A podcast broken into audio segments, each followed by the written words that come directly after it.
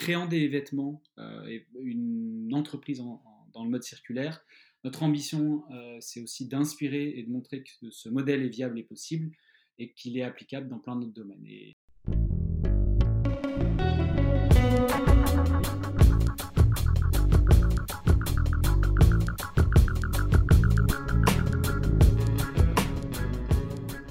Bienvenue sur Oser, le podcast de l'engagement pour un monde durable. Je m'appelle Jean-Philippe Descas, citoyen engagé pour l'émergence d'un nouveau modèle de société, respectueux des limites physiques de notre planète, plus juste et plus solidaire. Dans Oser, je reçois des acteurs du changement qui nous racontent leur parcours, nous donnent des clés pour comprendre les enjeux de la transition et des pistes pour faire bouger les lignes. Oser est un podcast indépendant à but non lucratif et que j'anime de manière entièrement bénévole. Mon ambition est de participer à la prise de conscience citoyenne sur l'urgence d'agir et de changer de paradigme de société. Je souhaite aussi participer à faire rêver les gens à un autre monde, où les valeurs de partage, de collaboration, de bienveillance et de respect seront portées par tous. Si vous partagez ce désir avec moi, vous pouvez m'aider en parlant de ce podcast à votre entourage, en faisant la promotion des épisodes qui vous plaisent sur les réseaux sociaux, en laissant une note et un commentaire sur Apple Podcast ou tout simplement en me racontant comment vous vous engagez à votre tour.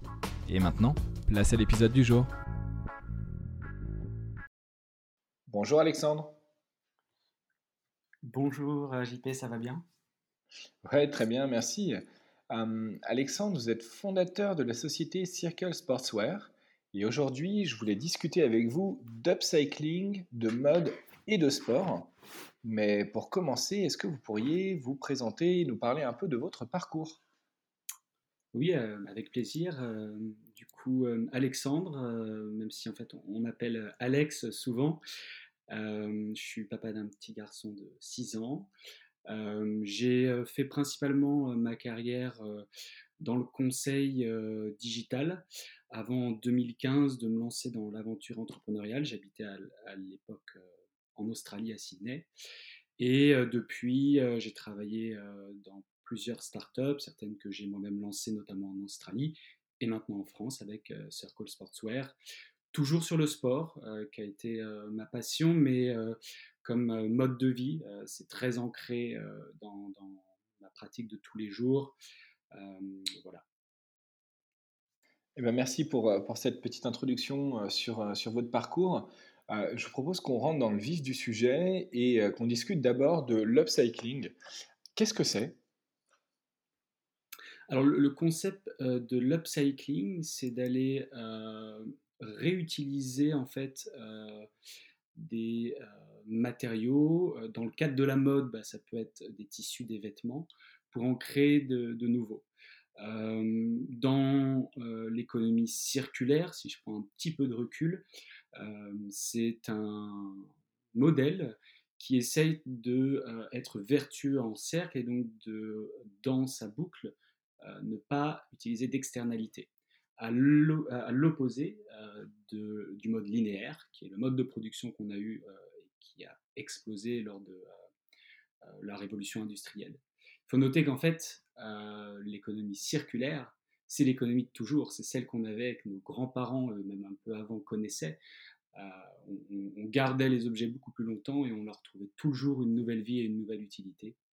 Euh, donc au final, on n'a rien inventé, on, se redécouvre euh, fait ce que c'est que l'upcycling. Donc l'idée, c'est d'utiliser les déchets en tant que matière première pour reproduire, si, si je comprends bien.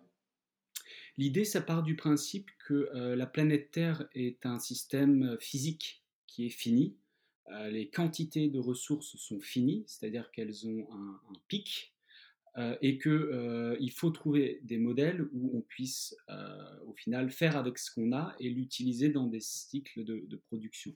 Donc oui, ça passe par soit l'utilisation de matières qui sont vraiment renouvelables, la production d'algues par exemple, ou on pourrait aussi dire faire pousser certaines matières qui peuvent être produites de manière, on va dire, à l'infini, même si elles utilisent des ressources, on pourrait y revenir, le coton avec l'eau et ainsi de suite, mais sur des matières que l'on dit plutôt synthétiques. Euh, donc c'est principalement ben, le, polyester, le polyamide, tous les vêtements de sport que l'on porte. C'est des dérivés de pétrole et on sait qu'on a atteint notre pic pétrolier il y a à peu près on va dire 5-6 ans, et donc on sait que cette matière-là va disparaître, en plus de tout l'impact environnemental qu'elle peut avoir dans son processus d'extraction et de rejet de CO2. D'accord. Et du coup, en fait, ce processus d'upcycling, euh, moi, je pourrais le mettre un petit peu en comparaison avec ce qu'on fait dans le recyclage et le compost pour, pour les biodéchets. mais c'est vrai que je ne connaissais pas ça forcément sur la, production au niveau de, la mode, la production de vêtements et autres. Et je voulais savoir, en fait, dans, dans quel secteur un petit peu c'était utilisé, comment est-ce que ça se développe? Ben, Dans le secteur de l'industrie, on a toujours tenté en fait de, réutiliser certaines matières. On l'a vu souvent, je ne sais pas si tu as des enfants, mais les papiers, les feuilles de papier sont souvent marquées avec des, matériaux recyclés. Ton, papier toilette peut facilement provenir de, bois recyclé. Donc, dans plein de choses, on, peut mettre en place ces processus à partir du moment où la matière que l'on utilise peut provenir d'un premier usage. Le circulaire essaye de faire en sorte qu'il n'y ait pas de perte de matière et donc que ce soit un cercle à l'infini.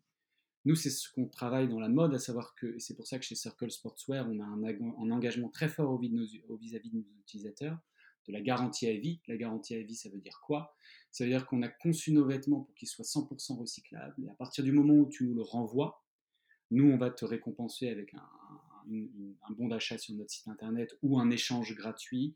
Mais surtout, on va pouvoir défibrer le tissu, le vêtement, refaire une bobine et pouvoir retisser à nouveau un, vêtement. Et ça sans perdre de qualité. Et ça, on l'espère à l'infini, mais on sait qu'on peut déjà le faire jusqu'à 5 fois. Là, euh, l'exemple du papier, par exemple, que je te donnais un peu plus tôt, ben, on utilise de la pulpe de bois qui est recyclée, mais une fois que toi, ben, tu vas le mettre euh, dans un compost, elle va disparaître, cette matière-là, même si elle va changer d'état, elle va passer euh, peut-être à l'état de terre, tu vois. Mais là, c'est pas un cercle qui est à l'infini. Donc il y, a deux notions qui sont un petit peu distinctes à ce niveau-là. D'accord. Et comment ça se passe en fait quand on travail, la, production de, produits, de vêtements ou de, matériaux qu'on pense en économie circulaire. Est-ce que parce qu'il y a beaucoup de gens en fait qui se revendiquent un petit peu de l'économie circulaire ou disent ah ben vous inquiétez pas c'est du recyclage, mais souvent quand on creuse on voit que c'est recyclable à 30, 40, 50, 60 et qu'en fait il y a quand même une, déperdition. Donc, comment est-ce qu'on passe en fait de ces niveaux-là à un niveau comme toi tu le fais, euh, qui est de l'ordre de 100% euh, de, recyclage avec l'upcycling. Puisque, en fait, si je comprends bien, l'upcycling, c'est un petit peu dire euh, on est à 100% recyclé. Ouais, c'est une très bonne question et c'est un sujet complexe pour deux raisons. il faut travailler en amont, c'est-à-dire que sans une bonne filière de recyclage, on ne peut pas récupérer de la matière. Et il y a des problèmes très rapides de, scale, en fait, d'échelle, c'est-à-dire que, euh, pour te donner un exemple, tu as peut-être vu les bennes euh, de, recyclage de vêtements euh, que tu peux trouver dans la rue et qui sont recensés. En fait, quand tu mets tes vêtements dans cette benne-là, pendant très longtemps, ce qui se passait, c'est que tout était envoyé en Chine parce qu'en fait, le coût de pouvoir retraiter ça était trop élevé pour pouvoir derrière avoir une matière qui soit accessible à un prix pour refaire un vêtement. Euh, donc il y avait la crème, c'est à peu près 1% des vêtements qui sont mis dans cette benne-là, qui se retrouvaient souvent chez Emmaüs, et puis 90 à 99% du reste était envoyé en Chine ou en Afrique, sur des marchés secondaires. Euh, donc l'enjeu, c'est déjà en fait le recyclage. Un autre exemple, nous, dans nos matières, un des éléments qu'on utilise, c'est du polyamide, donc du, nylon recyclé, mais aussi du polyester, et, et là pour le coup, euh, le polyester, c'est du plastique, c'est des bouteilles en plastique. Il faut savoir que par exemple, les bouteilles en plastique qu'on peut utiliser pour faire des t-shirts, elles doivent être transparentes. Si la bouteille a été teintée, on ne peut pas l'utiliser. Euh, donc les badois ou ce genre de bouteilles ne peuvent pas être utilisées pour faire euh, des, t-shirts par exemple. Mais en plus, il faut que le gouvernement ait mis en place un système qui sensibilise en fait et permette aux consommateurs de bien recycler, mais aussi en fait de mettre en place des démarches qui permettent de le faire. En France, euh, on a une sorte de directive qui fait qu'on remplace, on recycle à un pour un, c'est-à-dire qu'une bouteille doit redonner vie à une bouteille.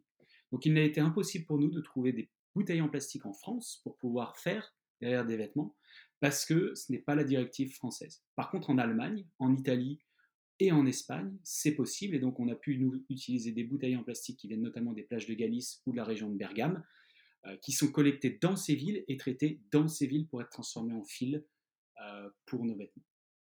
Donc ça, c'est vraiment l'amont qui, est vraiment très compliqué et très important et qui nécessite euh, à la fois les gouvernements et l'action des, citoyens. Et alors, comment ça se passe? Je suis, assez curieux. comment est-ce qu'on transforme une bouteille en plastique en fibre pour vêtements? Alors, il y a des petites vidéos qui, peuvent se trouver sur Internet qui, sont très intéressantes. il y a quelques marques, il, va y avoir notamment Picture Organic qui avait fait, je crois, une petite vidéo, qui est une marque française de, vêtements outdoor. Et il montre en fait la bouteille est broyée et, et transformée en petites billes. Puis les billes sont fondues et passées dans un petit tube pour transformer en, fil, c'est très fin, et en bobine. Donc c'est un processus euh, par étapes comme ça. Et après derrière, le fil peut être euh, teinté et tissé. Donc c'est vraiment des étapes euh, différentes. Et d'ailleurs, on, souvent on oublie dans la mode que la première étape, c'est la fabrication de la matière, c'est le tissage. Et après, il y a la confection et l'assemblage.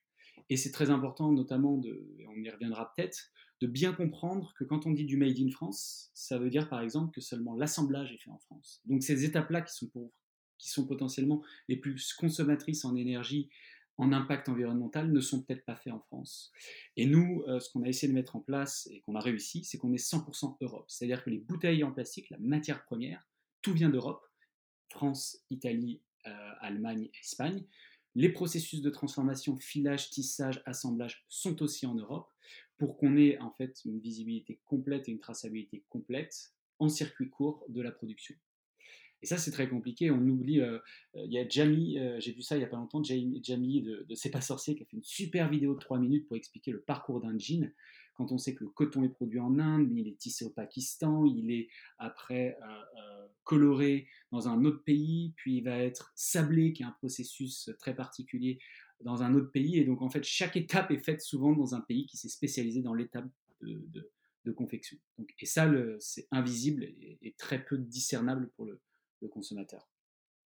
Alors, je pense qu'on va revenir effectivement sur, euh, cette question du Made in France et notamment dans, la mode, parce qu'il y a quand même euh, beaucoup aujourd'hui de, greenwashing. On commence à en entendre parler hein, sur euh, le soi-disant Made in France, alors qu'en fait, il y a une seule étape, que ce soit l'assemblage euh, ou, même pire, en fait, euh, c'est vraiment juste presque euh, les envois qui, sont faits en France.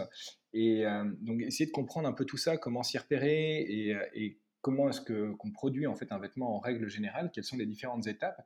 Mais avant ça, j'avais une dernière question sur l'upcycling, et plus toujours à, partir de cette question du plastique, qui me taraude un petit peu, puisque Souvent, on dit sur le plastique, euh, quand, on, quand on le réutilise, que ce soit pour faire des vêtements ou pour faire des, euh, bouteilles, etc., en fait, il y a énormément de microplastiques ou de, de, nanoplastiques, si, on veut dire, qui sont perdus, en fait. Est-ce que ça, euh, dans la manière dont on le traite aujourd'hui, on arrive à, le récupérer, à, ne pas le, perdre, ou est-ce que c'est toujours quelque chose qu'on ne maîtrise pas? Donc le, problème des, nanoparticules est un, vrai sujet qui, aujourd'hui, euh, donc, comme tu le dis, les vêtements, pour, peut-être euh, ceux qui ne, savent pas ce que ce c'est, quand ils sont lavés, vont rejeter un certain nombre de particules très fines qui ne sont pas retenues par les filtres des machines à, laver aujourd'hui et qui donc vont finir dans les eaux usées et dans, l'océan.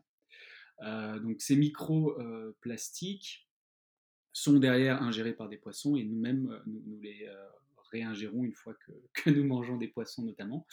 Euh, il y a des travaux qui sont en cours sur deux aspects. Hein. Euh, comment on peut régler le problème euh, On peut régler le problème en travaillant des nouvelles fibres qui rejettent peu ou, pas de, particules. On peut, d'un point de vue consommateur aussi, bah, laver ses vêtements différemment. donc quand on utilise de l'eau un petit peu moins chaude, laver moins souvent, ou même utiliser des filets qui existent de protection on peut mettre les vêtements qui sont en polyester dans ces filets pour éviter de rejeter des, microparticules. Et puis il y a une troisième euh, chose, c'est la réglementation aussi, où il va y avoir des, changements et des améliorations au niveau des machines à laver, euh, où les filtres vont pouvoir euh, gérer ces, microparticules. Nous, c'est un sujet qu'on ne règle pas forcément aujourd'hui à date, mais sur lequel on, se penche et on travaille. Euh, déjà en sensibilisant les gens autour de, cette problématique-là, et nous en trouvant des solutions innovantes pour le régler en amont lors de la production.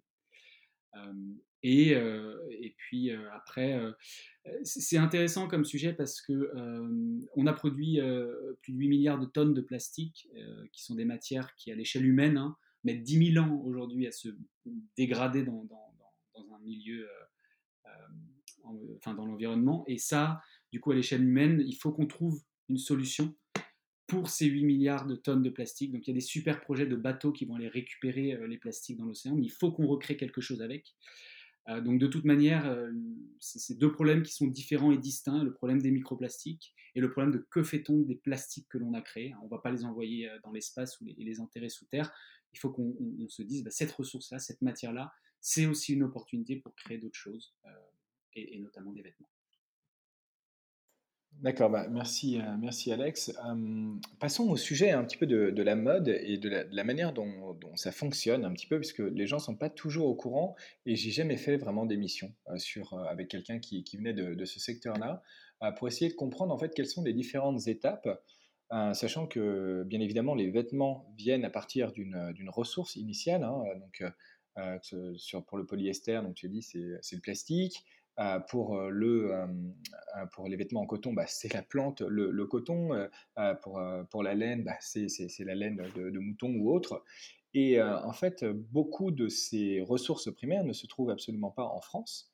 elles viennent d'ailleurs, quand bien même la marque qui les vend est française, made in France. Donc, est-ce que tu peux nous expliquer un petit peu les différentes étapes, le cheminement et ce qu'on appelle aujourd'hui le made in France? Euh, oui, alors je, le dirais aussi avec euh, une petite euh, précision. je ne suis pas un expert de la mode et, j'ai eu la chance, grâce à une équipe de, on est une dizaine de personnes chez Circle, de moi aussi en fait découvrir tout ça. Hein. Il, y a, un an, je, n'osais même pas penser en fait ou croire tout ce que j'ai découvert depuis. et tous les chemins de production qui existent. Donc le processus souvent de création d'un vêtement part d'un utilisateur et d'un besoin qu'est-ce qu'on veut faire avec un vêtement? Est-ce que c'est un vêtement euh, Comment il va être porté? Et forcément, quand par exemple on rentre dans la sphère du sport, un vêtement, il se doit d'avoir un certain nombre de caractéristiques. Euh, surtout si tu vas aller vers du vêtement technique comme on a souhaité le faire. Euh, si tu cours avec un vêtement en coton ou en laine, très vite tu vas voir que tu vas avoir chaud, il va devenir très lourd dès que tu vas un petit peu transpirer, et au bout de 20 minutes, c'est très inconfortable de courir dans ces vêtements-là. Du coup, la mode euh, du sport a plutôt développé des, vêtements qui sont respirants, qui vont nous permettre d'évacuer la transpiration et ainsi de suite. Donc, quel que soit hein, le vêtement que tu veux créer, il y a le, besoin. Et derrière, souvent, à ce besoin va être associée une matière qui va avoir cette caractéristique. La laine va tenir chaud, le coton va aussi tenir chaud et être résistant, et ainsi de suite. Euh, et après, il va y avoir des euh, alternatives qui permettent parfois d'aller vers des matériaux plus nobles. Il faut savoir que quand on va vers des matériaux plus nobles ou des alternatives, ben, souvent il y a un prix plus élevé aussi, et c'est ça aussi la problématique. Euh, de, savoir que par exemple des matières premières, hein, un plastique vierge aujourd'hui euh, fait à partir, enfin un polyester vierge fait à partir de pétrole va coûter beaucoup moins cher qu'un plastique, euh, l'utilisation d'un plastique recyclé. du coup, ben, par exemple, il y a des, matières comme le coton, tu le disais, qui ne poussent pas en France et qui poussent ben, notamment en Inde. Il faut savoir que la consommation en vêtements en France, euh, issue de coton, pour produire la quantité nécessaire, il faudrait recouvrir l'ensemble du territoire français de champs de coton. Déjà, pour avoir une ordre de grandeur. Donc, même si demain on disait on va produire notre propre coton, je ne sais pas si d'un point de vue euh, climatique c'est possible, mais d'un point de vue utilisation, en tout cas consommation, c'est déjà impossible. Donc on continuera d'aller euh, le, prendre dans d'autres endroits et c'est ce que la mondialisation a permis. Hein. Euh, ce qui manque aujourd'hui, c'est la transparence. C'est-à-dire que euh, aucune marque aujourd'hui n'a été vraiment transparente sur l'origine des matières qu'elle utilise et leur tracé. Et ça, dans l'économie circulaire, cette transparence, c'est même pas une valeur que l'on met en avant, ça, ça, part de, son sens. Il faut qu'on montre d'où viennent euh, les, matériaux que l'on utilise et pas seulement le lieu de, fabrication ou d'assemblage. Et c'est ça que cache un petit peu le Made in France, puisque le Made in France, alors je ne me souviens plus exactement des règles, mais je crois qu'il faut qu'un pourcentage soit fait en France. Et en effet, ça peut être même parfois jusque seulement la mise dans le packaging ou ce genre de choses. Quand par exemple, alors je fais euh, un petit parallèle sur euh, l'alimentation, ben, on peut avoir des, alors, des, aliments ou des, plats préparés notamment qui vont être made in France, mais tous les produits vont provenir bah, de, pays exotiques ou de, enfin, ou lointain. Et par contre, l'assemblage, c'est-à-dire la préparation du plat, lui, va être fait en France. Pour le, vêtement, c'est un petit peu pareil. L'assemblage va être fait en France, mais euh, euh, tous les, euh, les, ingrédients qui vont constituer ce t-shirt-là vont provenir de plein d'endroits. Il faut savoir que quand on fait un, vêtement, et ben, parfois, il y a, bah, je donne par exemple une veste, il y a le zip, il y a des matières pour faire des réfléchissantes, il y a l'intérieur, il y a la doublure, il y a l'extérieur anti, qui va peut-être être anti-pluie. Pour chaque composant, chaque matière, va se faire un sourcing indépendant et donc potentiellement un pays indépendant. Et donc, si on était transparent sur l'origine, il faudrait additionner l'ensemble des kilomètres parcourus de chaque matière pour établir le bilan carbone d'un vêtement. Euh, et donc euh, voilà, si on source 5 matières qui sont toutes à, 5 ou 10 000 km, ben, le vêtement fait 50 000 km à l'addition des différentes distances. J'espère avoir répondu euh, un peu à ta question. Oui, complètement. Et je trouve que ce sont des chiffres qui sont vertigineux et notamment ce que tu disais par rapport euh, au fait que si on voulait faire produire, enfin si on voulait produire en France le coton que l'on consomme chaque année, il faudrait recouvrir la France entière de, champs de coton. Je trouve ça assez dingue. Et par rapport à la production de vêtements qui existent déjà, j'ai une question hein, qui, peut paraître un peu bête ou, ou un peu provocatrice, mais est-ce que ça sert encore aujourd'hui de produire des vêtements avec tout ce qui existe déjà? Est-ce qu'on ne pourrait pas tout simplement se concentrer sur le marché du secondaire? Je pense que oui, euh, en toute euh, honnêteté. Euh, alors là, ça voudrait passer par un grand changement des comportements et des consommations. Je pense qu'aujourd'hui, le vêtement, la mode, c'est à la fois une manière d'exprimer qui on est, euh, et de se placer aussi socialement, euh, soit vers des aspirations, ce genre de choses. Je ne portais pas forcément les mêmes vêtements il y a 4-5 ans parce que je n'avais pas forcément les mêmes valeurs et aujourd'hui je change aussi euh, la manière dont je m'habille. Donc les gens veulent aussi de la nouveauté, veulent consommer du vêtement et donc je pense qu'on n'arrivera jamais à 100% de, de, seconde main, mais le pourcentage va pouvoir s'ajuster, notamment si on, par exemple, si on veut des vêtements très fonctionnels, euh, et ben peut-être que euh, si on l'utilise pas très souvent, ça sert à rien d'acheter euh, la dernière, le dernier vêtement de ski de toute génération.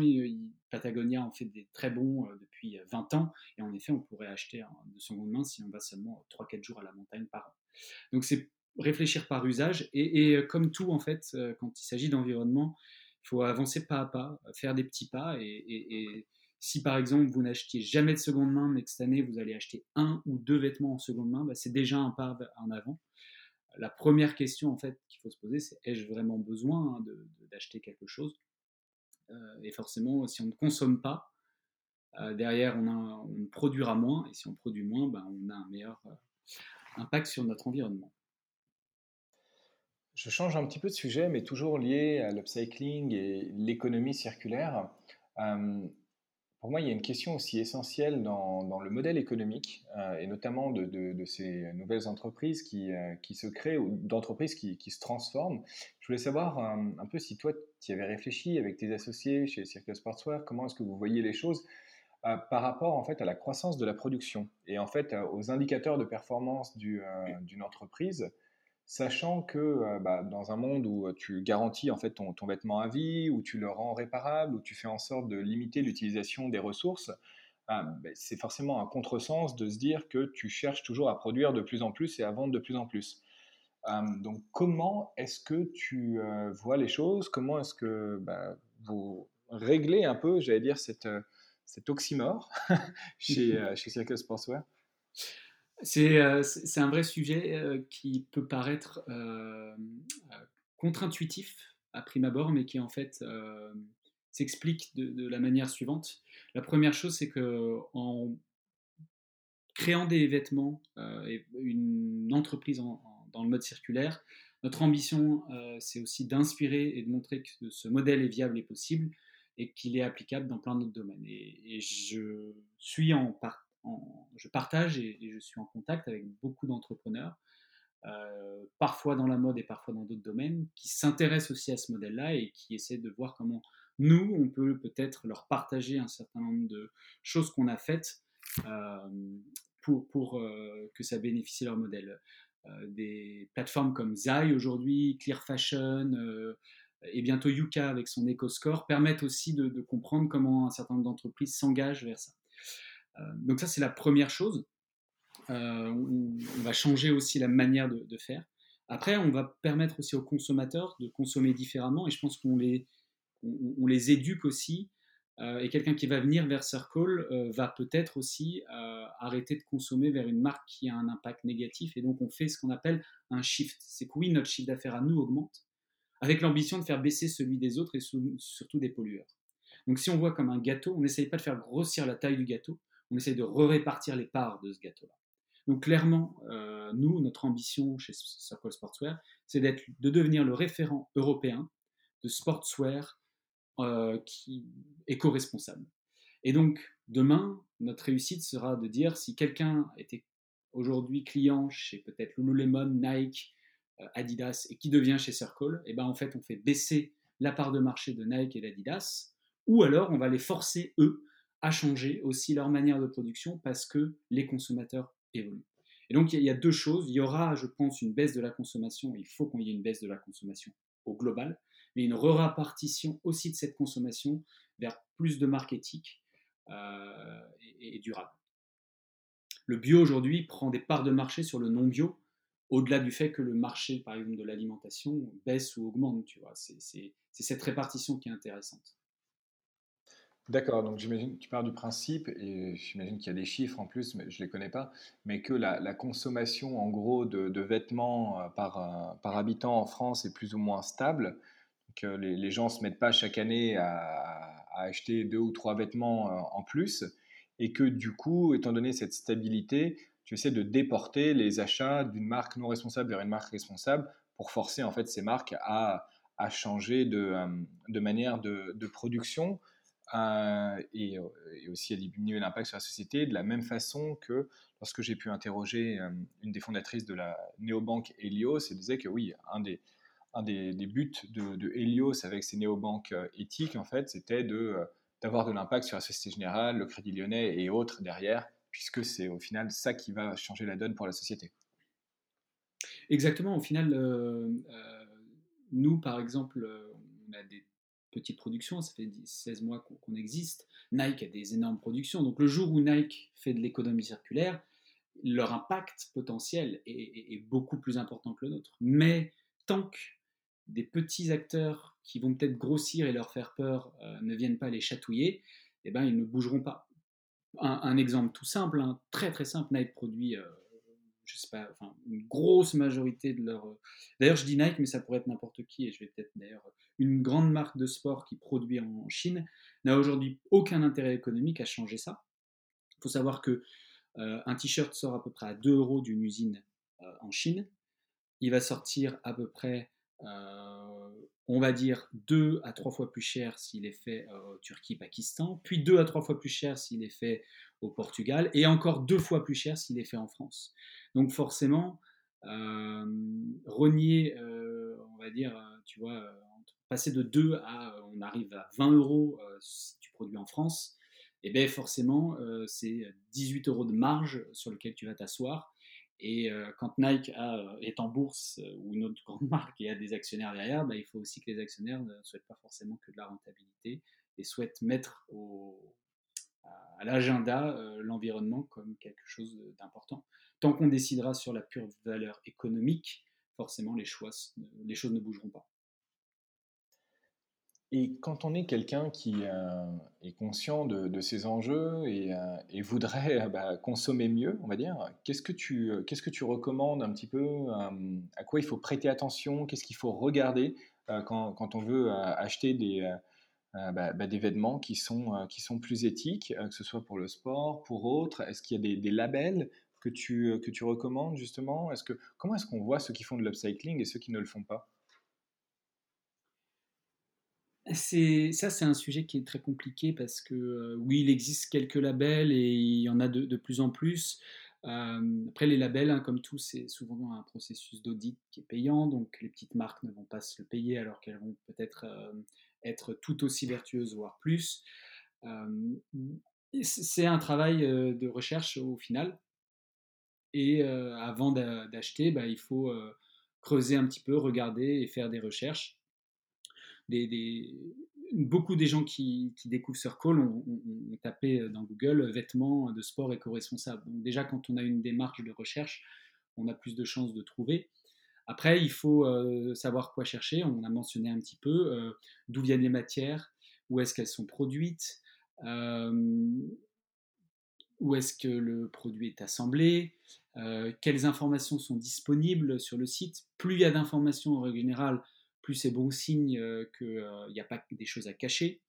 Faire très attention au, marketing. et donc là, c'est ce qu'on appelle le, greenwashing, mais le marketing du... même dans les marques éco-responsables, hein, on va sauver les océans, on, fait des choses comme ça. Bah, concrètement, derrière, c'est quoi Derrière ce claim marketing, est-ce que c'est euh, une bouteille, euh, est-ce que c'est parce qu'on donne 1% euh, de notre chiffre d'affaires à une association qui nettoie les plages ou est-ce que c'est parce que on utilise vraiment 100% de matériaux recyclés? On peut avoir le même claim marketing mais le, réaliser différemment. et, on le voit, Adidas fait des très belles choses sur Parly avec des chaussures en matériaux recyclés. C'est 0,01 de leur production mondiale. Par contre, c'est 100% de leur communication. Et donc, il y a un décalage entre euh, ce que je communique et la réalité. Donc, il faut juste vraiment regarder. Euh, et puis après, il y a des sites qui référencent tout ça. WeDressFair, par exemple, dans la mode, et il y en a d'autres, hein, Zai, que j'ai mentionné, ZEI, qui vont recenser, noter ces entreprises et vous permettre de chercher, bah, tiens, euh, même sur Zai, hein, vous voulez changer vers une banque plus éthique ou vers un service d'électricité plus éthique, vous allez avoir un classement avec des critères, avec des engagements de marque, et toutes ces marques-là sont passées par un audit. Donc, il euh, faut utiliser des, tierces euh, qui, permettent de faciliter cette recherche-là quand nous-mêmes, on n'a pas forcément l'expertise ou le temps de, tout rechercher.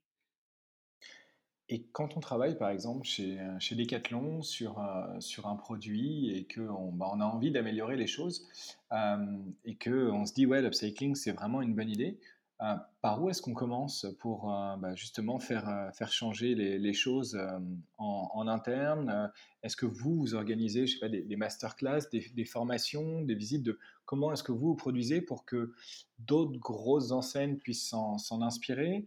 Est-ce qu'il est qu'il y, a des discussions, des communications qui se font comme ça? Et, qu'est-ce que tu conseillerais à ces personnes-là?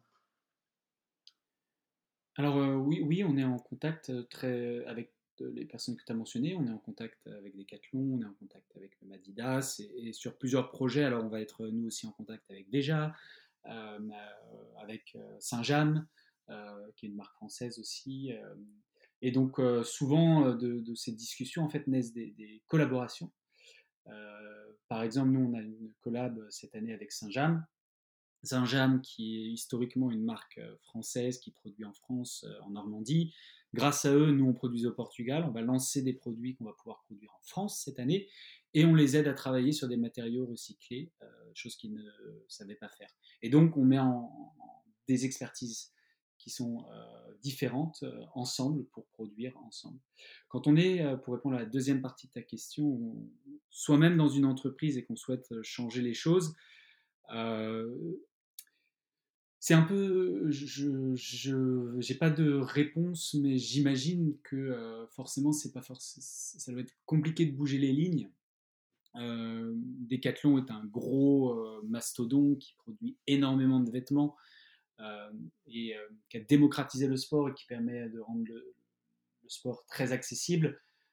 L'environnement n'a pas été, et même l'aspect social, parce que produire en Chine, il faut vraiment faire attention de comment c'est fait bah, c'est pas leur valeur, mais on peut aller vers Decathlon pour, d'autres valeurs. Donc, euh, comme j'avais dit un petit peu plus tôt, c'est une balance, peut-être acheter euh, un peu moins chez Decathlon et un peu plus vers d'autres marques euh, durables pour avoir un équilibre. En interne, on peut proposer hein, des, projets, et si on a la possibilité de, le faire à son, ou est-ce ça dépend de son rôle hein, dans l'entreprise. et puis bah après, on le constate nous beaucoup, toutes les petites marques qui se lancent, bah, en règle générale, c'est c'est parce que c'est trop dur de faire changer les gros et c'est des anciens de, ces grandes boîtes-là qui ont travaillé et qui se rendent compte qu'il faut être petit pour pouvoir bouger vite et, pouvoir aller à fond vers ses valeurs. Et donc, malheureusement, j'ai l'impression que ça reste compliqué et que du coup, le, move le plus facile souvent, c'est d'aller vers des plus petites structures. Et ce que tu disais tout à l'heure par rapport à, au fait que de toute manière, quand on produit en Chine aujourd'hui, on n'a aucun intérêt à revenir produire en France au niveau financier. Euh, donc des, boîtes qui sont installées, euh, qui ont leurs usines là-bas, euh, effectivement, c'est le, retour peut être très compliqué parce que ça, voudrait dire une forte augmentation de, des, coûts de, des coûts de production. Et aujourd'hui, vu que les indicateurs sont concentrés sur justement le coût de production et, uniquement sur le, chiffre d'affaires qui est réalisé, est-ce que est-ce que c'est pour ça que vous, vous voulez, entre guillemets, prendre des parts de marché pour attaquer là où ça fait mal au, porte-monnaie et montrer qu'en fait, on, peut faire différemment? Est-ce qu'il y a une logique aussi euh, de prendre en compte en fait euh, d'autres indicateurs dans la manière dont vous vous produisez. Je reviens un peu sur cette question de croissance, hein, toujours, de, où euh, par exemple on sait que se développe la triple comptabilité, que qu'on on cherche d'autres indicateurs en dehors de l'unique croissance de la production ou croissance des ventes. Est-ce que c'est aussi quelque chose sur lesquels vous voulez challenger euh, les, marques existantes? Tout à fait. Euh, tout ce que tu as cité, c'est très intéressant. Il y a un, aspect qu'on n'a pas forcément mentionné, mais euh, il y a un aspect de lobbying aussi à faire en sorte que les gouvernements, je ne parle pas que pour la mode, hein, mettent en place aussi euh, des mécanismes qui permettent de prendre en compte l'impact environnemental dans le prix d'un produit. Euh, pour faire très simple, hein, euh, je vais donner un exemple très concret. En France, par exemple, on ne peut pas produire des tomates bio en dehors de la période où elles peuvent pousser. C'est-à-dire que si vous trouvez des tomates en hiver, elles viendront jamais de France. Mais aujourd'hui, ben, elles viendront d'Espagne, par exemple. Il n'y a pas dans la prise en compte de comment elles ont été poussées en Espagne, sous serre, euh, avec un, impact environnemental peut-être plus fort par rapport à des tomates françaises, et donc du coup d'ajuster le prix de vente avec la prise en compte de, son impact.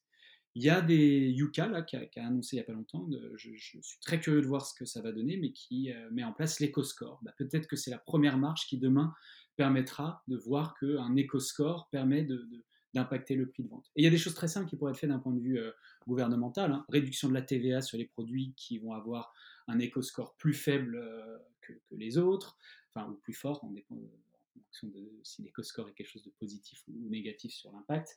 Et donc, euh, voir, on pourrait imaginer une pas de TVA sur certains produits pour bah, augmenter l'adoption et, en revenir à changer les parts de marché euh, des produits qui sont euh, plus sains et plus vertueux et, de rendre plus négatif, euh, enfin de réduire l'impact des, produits qui sont moins vertueux.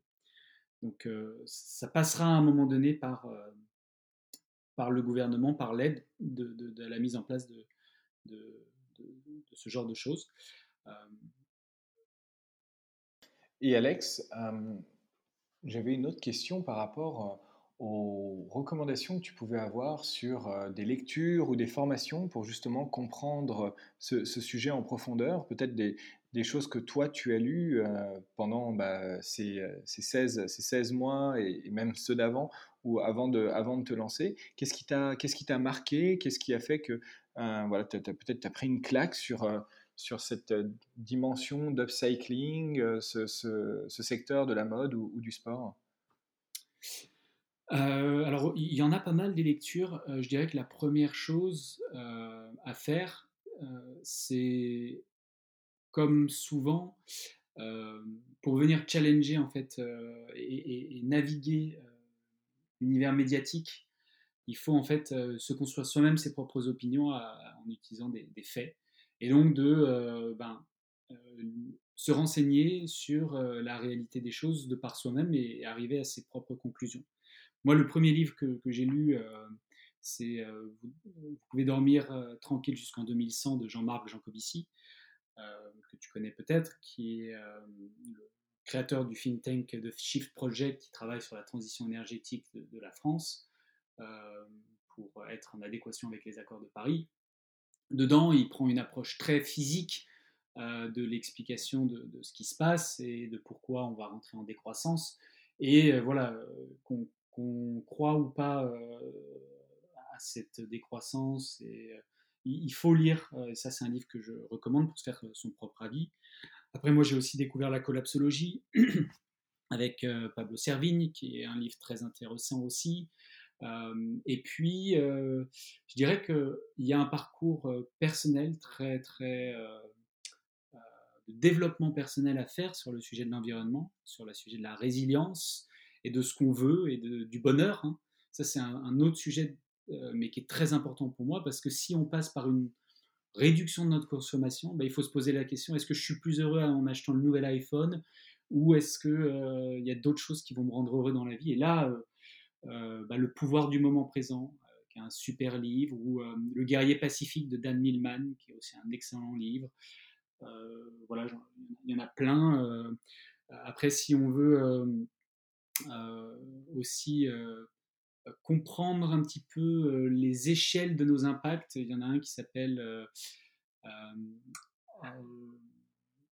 L'impact caché, je crois, qui est un livre très bien aussi qui explique qu'en gros 75% de l'impact. Les, gens pensent que par exemple quand ils ont un iPhone, c'est surtout quand ils vont le charger l'électricité qui va avoir un impact, mais en fait non, c'est bien toutes les matières qu'on va aller extraire, l'or, le platinium, le palladium, et l'impact carbone, il se fait au moment de l'extraction et au moment de la production. Et donc, c'est pour ça qu'il y a des, boîtes, euh, on parlait de la seconde main, euh, comme Back Market, qui, sont, qui, permettent de justement avoir un impact moindre en termes de CO2, parce que si vous achetez un produit qui a déjà euh, eu une première vie, ben forcément, il n'a pas d'impact à la production.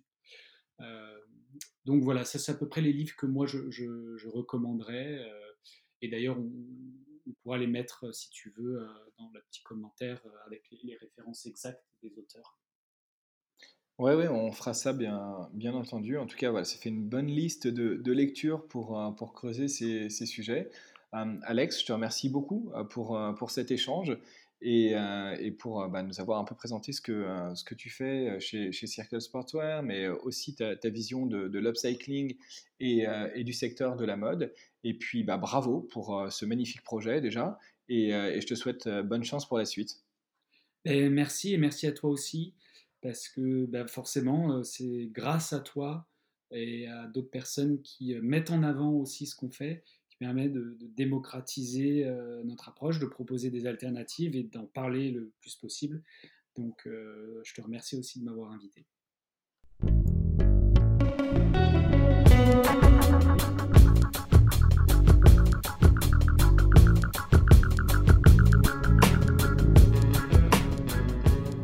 Merci d'avoir écouté cet épisode. J'espère qu'il vous a plu et que cela vous donne envie d'agir à votre tour. Si vous êtes en quête de changement professionnel, je vous invite à écouter les épisodes de la saison 1. J'ai la chance de rencontrer des alumni d'écoles de commerce, des ingénieurs, des architectes ou des chercheurs qui ont opéré une rupture dans leur carrière après un parcours classique pour œuvrer à travers leur métier à un monde durable. Avec eux, j'aborde la question centrale du changement, de ses freins autant sociaux que financiers, afin de lever les barrières et d'encourager ceux qui se posent des questions à sauter le pas. Ces entretiens sont une vraie source d'énergie positive à consommer sans modération. Si vous souhaitez mieux comprendre les enjeux d'un secteur ou d'un métier face à l'urgence écologique, allez voir du côté de la saison 2. Je donne la parole à des professionnels qui nous expliquent à travers leur prisme comment ils voient leur métier, ce qu'il faut changer, pourquoi et comment, afin de tenir les accords de Paris et limiter le réchauffement climatique à 2 degrés d'ici la fin du siècle. Si vous êtes perdu, allez voir du côté des associations comme la Fresque du Climat ou les Shifters. Vous y trouverez d'autres personnes qui, comme vous, veulent agir, mais ne savent pas forcément par où commencer. C'est toujours bon d'être épaulé dans ces moments. A bientôt pour un prochain épisode, et d'ici là, osez